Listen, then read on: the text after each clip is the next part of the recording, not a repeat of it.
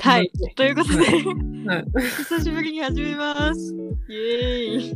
いやーもいやー、3ヶ月ぶり。う時間あげすぎだよっていう、はいもう何の予告もなく消えそう、何の予告もなく聞再いちゃ開っもたから。何もないまま始めるっていうそうですね。うんまあちょっと、あのーこの3ヶ月なぜ更新をしていなかったといえば、その、うん私のカナダの留学生活が終盤でちょっと、その、まあいろいろもありまして、忙しかった。んということと、まあ、いろいろな事情もあり、はい。そういう感じで、ちょっと、まあ、3ヶ月空いてしまったんですが、これからも元気に更新をしていきましょうということで、うんえ、私はこの休止の3ヶ月の期間で、あの、自分がすごいポッドキャストが好きだということに気づいたんですね。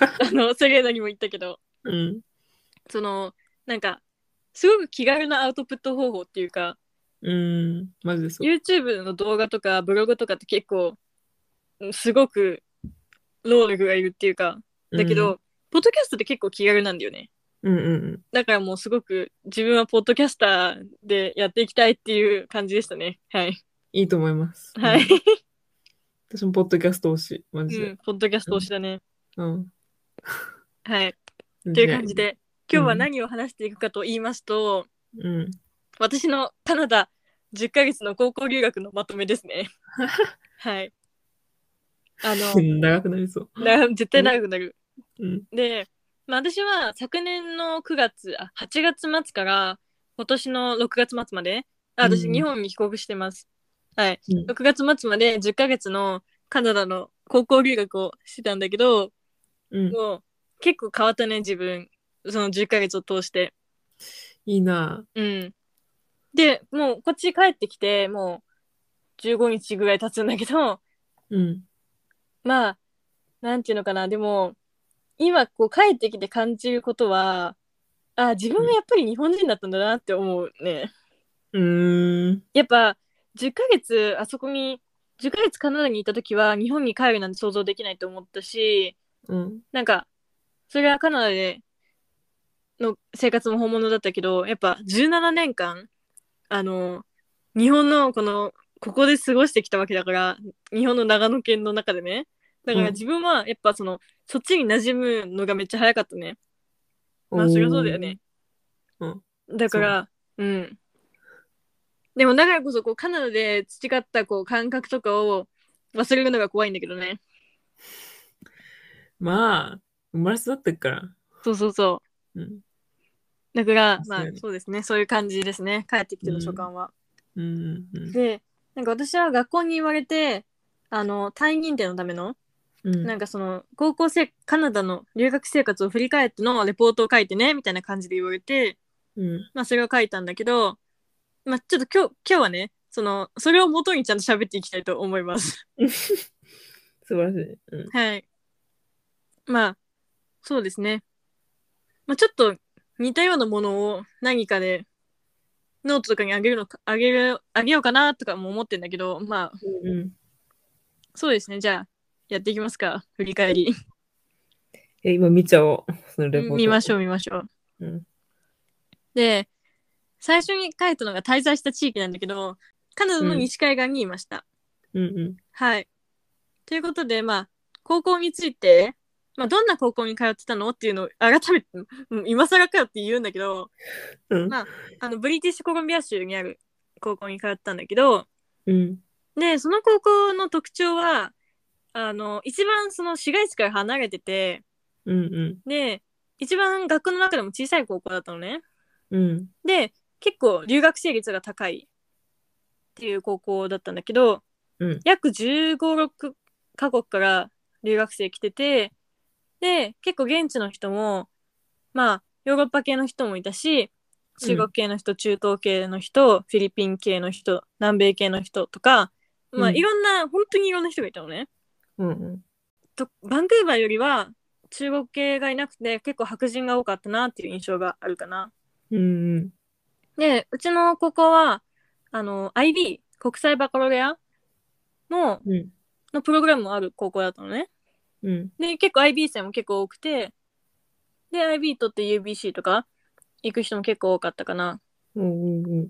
で、私もなんか歴史を取ってたんだけど、歴史は、まあ、そのヒストリー12っていう授業だったんだけど、でうもんこの授業は IB ヒストリーも兼ねてて、みたいな授業を取ってたね。えー、えしんどくなかったいや、しんどかったよ。一番大変だった気がする。ああ、やっあのぱ。課題も多いし、わからんし、先生うん。の採点厳しいし、みたいな感じで。これはしかカもナダのヒストリーなのいや、カナダじゃない。世界史みたいな世感界じ史だった。うんんだから、うん。そうね。ちょっとそれが一番大変だったかな。うん。えなでるほも、自分はもうこの高校めっちゃ推しだと思ど。うん。う。で、すごくなんか友、なんていうのかな。壁がなかった。本当にいろんな人同士の。うんうんなんか、その、私は結構留学生の友達が多かったんだけど、うん。うん。カナディアンの子も留学生の子と集まってグループ形成したりとか、うん。ほとんどの子が男女の、うん男女が混ざったグループにいたね。友達グループ。うで、結構国籍の壁も薄かったし、ん。うん。だからすごい、なんていうのかな。この高校は推しです。素晴らしいあ高校名言えないけど、言わ高校ない名こけどこで言ったらなんかわかんない。ちょっと問題ないかもしれないからわかんない。言えないけど、うんそうですね。この高校は大好きです。うんうんラブって感じです。うんはい。うんねちょっとここら辺ちょっとね、まあ普通のパートなんだけど。うん。で、放課後や休日の過ごし方。まあなんか、まあそれはまあ普通に高校生してましたって感じだよね。まあ勉強するときは勉強するし、うん。遊ぶときは、その高校近くのちょっとした町に行ったりとか、あとダウンタウンの方まで行って遊んでたりとか。うんうん。でも、あの、圧倒的に私のホームシティよりは、あの、遊ぶ場所が多かったん で、よかったです。なんか、素晴らしい。東京とかさ、ソウルの出身の子とかは、ちょっと田舎すぎだわ、みたいな文句言ってたけど、あ、そうなの私はそうは思わないね。うん。田舎番長なんで。はい。番長。でした。うん。で、好きだった科目は、うんあの、プリカーキュラスってやつが数学なんだけど、うん。と、サイコロジー、心理学うんが好きだったかな。うん。うん。勉強系やないかいって思った人 いると思うんだけどうん。数学は何で好きだったかっていうと数学はなんか先生がおもろかった、うん。先生がちょっと日本語もわかるみたいな感じの人だったからうんうん面白くてうん。うん。で佐賀県で ALT をした経験のある人だったんだよねやば。だからおもろかったあと私はその授業でなんかねそのドイツ人とめっちゃ仲良くなったのねうん。あの私のその授業での友達グループはドイツ人5人、日本人私だったの結構やばいやんやばいっていうかなんかハブられんのかなって思ったけど、うん。なんかなんでそうなったかっていうと席がたまたまそうだったからなんだけどねうん。なんかハブられがちなのではって思う人いると思うんだけどなんかそんなことなかった、結構ウェルカムだったみんなええやん。そうやば。なんか結構「えこの問題どうやるの?」とか聞いてきてくれたりとかうん。めっちゃ話しかけてくれたし私その5人全員と仲良かったのよこっちうんだからすごくなんていうのかなそのコミュニティがめっちゃ面白かったしうん。不快感とかを感じたことあんまなかったうん。これだけ日本人なの。にすごっ。うんでまあ心理学は、まあ、心理学は普通に日本で習えないからそうねす。ごく良かった高校だったね。うん、まあ、あと自分は親友と一緒に受けてたから 親ああ。友とずっと話してたからまあそれも楽しかったしうん。あとなんか論文をいっぱい書いたのいっぱいっていうか2個だけどうん。論文を書くっていうのは結構貴重な体験だったかなうん。最終論文で書いたことがすごく自分にとって興味深かったね。ええ。異文化間心理学ってのをテーマに書いたの。うんうん。文化がどう人々の行動とかに影響を与えるかっていう。であ、うん。で結構な、なんていうのかな。文化ってその食べ物とかさ、服とかもあるけど、もっとこう、奥の方の文化もあるわけ。なんか心情とか社会性、国民性とかそういうのうん。をこう数値化した理論があるのよ。うん。それで日本とカナダを比べたの。日本とカナダだけじゃなくて、まあ、他の国も調べたけど、うん。で、それを見るとね、結構日本って特殊な国なんだよね、やっぱり。もう。なんかね、どこの国のパターンにも当てはまらないうん。国らしいよ、日本って。怖っ。この話は語り、語れるんだけど、ちょっと、まあ、また後でって感じであ、。そうね。うん。で、大変だった科目。大変だった科目はもう明らかにヒストリーですね。おーで、IB ヒストリーだから IB 生もいたし、うん。しかも25人中留学生2人。 で、私しかも初めの学期で留学したばっかりだったから、あ、うん、すごく結構きつかったけど、うん。楽しかった。すごく。その、うん歴史が、その、なんていうの他の視点で学べたから、日本の視点じゃなくて、カナダの視点あで学べたから、例えば日本の大日本帝国だった時、大日本帝国だよね。あ、うん、そうそう。の植民地政策とかを習うのはすごい良かったね。だって日本の視点だとやっぱうん。植民地化された側のこととかあんま習わないから、うんうん。それについても論文を書いたから、歴史で。それはすごい良い経験だったかな。いいなぁそれ絶対面白いの、絶対。うんいいなまあでも先生が厳しかった。先生の採点が厳しかった。 ああ。え、でも A 取れたんでしょまあ A は取れた。ギリね。じゃあ A うん。 でもあとアウトドアエデュケーション。うんうん。アウトドアエデュケーションって何かっていうと、まあ、や野外でなんかいろいろあるのね。うん。例えばカヌー漕いだりとかハイキングしたりとか。うん。で、もうめっちゃハイキング、ハイキングとかカヌーとか過酷なのよ。うん。ダメだ。体力いるし、みたいな。うん。で、まあいろいろ鍛えられましたね。はい。これも日本じゃあんまや、え、長野でやるいやいやいや、カヌーやらねえ、あんまやらないよ。あんまこれもね、経験できないよね。そうそうそう。う。カナディアンらしい体験うんだうった。んうん。おもろそ英語力の伸びについて。う。うん。まあ英語力はまあこの前も言ったけど、IELTS でこの前すごく偏りながらもう7.5取れたから、うん。まあよかったな、 伸びたなって感じだね。うんうんう実感としてあるのは、洋楽の歌詞がすごいスッと入ってくるっていん。う。え、いいな、それ。なんか洋楽聞いてもまあまあなんか意味はわかるけどみたいな感じだったのね昔、うんああこういうことでわかるわかるみたい な感じになった超いい、それ。あうんあと私アイルツのリーディングはマジで無双してると思うなんかスッと入ってくるし読むのも早くなったしみたいなうん。感じかな、いいなぁ。え、今も、もう一回受けたって言ってたよね、前。うんあれも、いや無双した感じ受ですけかた時はもうめっちゃ勉強不足でうん。だったけどリーディングはすごく無双したと思ううーん。もうなんかねパターンが分かっちゃったああこういうことねみたいな素晴らしい。うん。でもまだまだアウトプットはまだまだだわ。まあ、その結果はね、またお楽しみにということで、まあ、いや、本当に、シェアするかどうかは知らんけど。まあ、シェアしないかもしれない。よう、悪かったがね。うんバレるやん、そんな もん。で、まあ、うん。はい。で、ここまでが、まあ、軽い、軽いものだったけど、うんちょっうん。とこっからね、ちょっと重くなるんですが、あら。ここで切るかもね。わかんないけど、前半の方。うん。で、この留学で成長したことは何ですかと。うん。でも、なんか、みんなに聞かれる、聞かれるっていうかさ、大体書くやん、こういうの。この留学で何を得たか、何を、どう成長したかみたいな。うん。でもなんか、まあそれ私は書いた、私も書いたけど、それは成長したよ。成長したけどさ、うん。なんでそれをさ、求める必要があるのとはちょっと思う。なんか、うん。そんなさ、なんていうのかな。なんか何かを得ないといけないんですかみたいな。う留ん。学ってその、すごく貴重な経験だし、うん。だからこそなんか、そんな何かを得ないといけないみたいなプレッシャーを持って留学に行かないでほしいの。うーんそれってすごくなんか、なんていうのかな、何もかも無駄にしちゃいけないみたいな。うん。あこの一瞬一瞬を無駄 にし、なんていうの、一瞬一瞬を頑張っていけないと、みたいなう。ん。そんな気負わないでほしい。って思うんだよね。留学に行く人に対して言う、言うとしたら。うん。うん。成長しますから、ナチュラル に。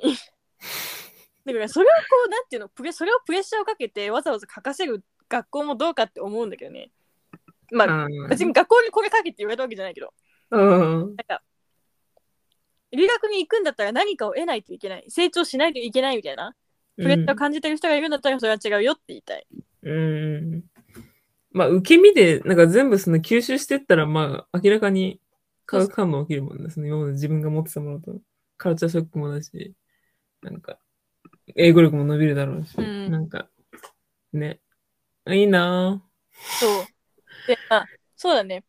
まあ、どう成長したか、まあ、私は言うんだけど、うん。なんか考えてみると、結構それは、カナダの人の多様性に、なんか、なんていうの、影響を受けた部分がすごくあるなと思ってて、うん。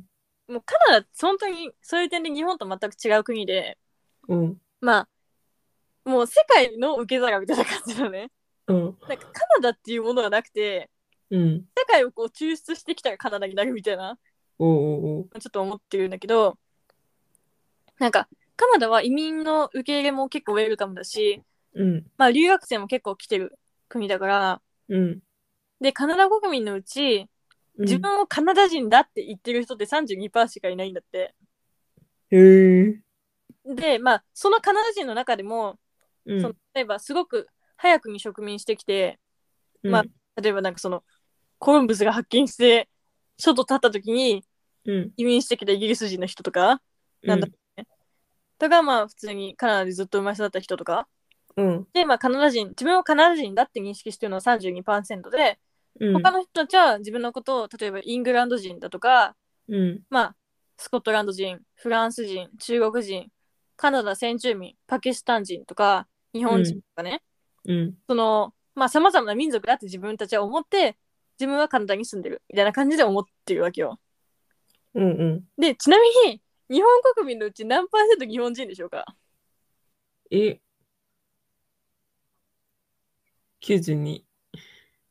惜しい。惜しくはないわ。 96。あ、惜しい惜しい、めっちゃ惜しい。 97。あ、惜しい。 98? と98。日ええ。本人、100人のうち98人日本人なんだよ。まあ。まあ、そっかって感まじあ。かん感じるよ。そう思ってんだろうなって思うもん。結構だよね。ちなみに、ドイツ。ドイツは何パーセントドイツ人でしょうん。ドイツうドイツ国民のうち。えーでも、えー待って、ドイツのあれわかんないのどんくらい移民がいるのかとか。えーじゃあ87。ああ、まあまあまあ。あれですね。上 80%, がる ?80? 80%ドイツ人。ドイツ国民の。うーん。あまあまあ高くない。日本、でも日本は異常に高いよねって思った。確かに。ああ、まあそんな感じなのか。まあ多分韓国とかもまあ高いんだろうなと思うんだけど、うん。まあ韓国だって多分90何パーは韓国人なんだろうなって思うけど、でもやっぱすごい、なんていうのかな、単一国家だよねっていう。まあ、てかもう、まあ、それがなんか世界的に来ても、見て、やっぱ本当おかしいんだろうなっていうのは思うよね。マジで。そうでだからこ普通そそうなんかそういう日本で生まれ育った自分にとってそういう多国籍国家に行ったのはすごくうん。良かったなって思っててうんうん。でまあそんな中で私がそんな環境で私が得たことは、まあ大きく分けて4つあって、うん。まあ、4つ書いたまあ4つ書いたっていう感じなんだけど、うん。まあ、まず1つ目、うん。まあ、軽い方からいくわ軽い方はえっとまず英語力のことなんだけど、うん。英語が自分の中の普通になったこと、いいね。まあ、どういうことかっていうと、まあ、自分は留学前も英語好きで、まあ、勉強したりしたから、うん。まあ、普通に英語は得意だなって思ってたし自分でもうん。だけど外国に住んだこととかもなかったし外国人の友達もいなかったから全くうん。まあなんか英語はまあちょっと普通になんか異国語って感じだったのねうん。でなんか英語喋るってええみたいになってたしうん。なんか英語練習したくて、あう私んめっちゃ覚えてんだけど、なんか、なんかの砂場でのイベントで、うん。あの、私の師匠の岩井美咲さんのうん。友達の、友達のスアメリカの、アメリカ人かなが、その砂場のイベントにいたのね。で、私喋りたかったんだけど喋れなくて、ちぎってて。うん。だって英語で喋るわけだからなんか自分英語を喋る自分に自信がなかったしうん。うん。だからちぎって喋れなかったんだけどでもそういうことはもうないと思ううーんだから。さっき言ったけどあ、喋りますよ。はい。みたいな感じになるかな。で、ええやん。うん、そう。だから、英語が自分の中のちゃんとした言語になった感じ。もう今は自分英語喋れますって言える。すぐ切り替えられると。そうそうそう。なんか、なんていうのかな。日本人に英語喋れますかって言ってもさ、うん。いやさ、だってめっちゃ受験勉強してきてるわけだからさ、みんなうん。英語で。英語喋れるはずなんだけどさ、うん。みんなこう自信がないじゃん。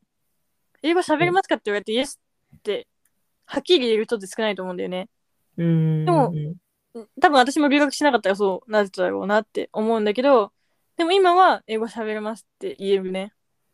でも、ほんと、日本の受験勉強ののための英語ってマジで使えないなって思うよね、うんそうだよね圧倒的にそのアウトプットの機会が少なすぎて、そうそうそ日常で使わんやん。う。うん、そう98%がみんな日本人のこ、自分のこと日本人だと思ってるから日本語しか使わないし、そうそう。もう、ほんと、根本から見直すべきだと思います。そうはい。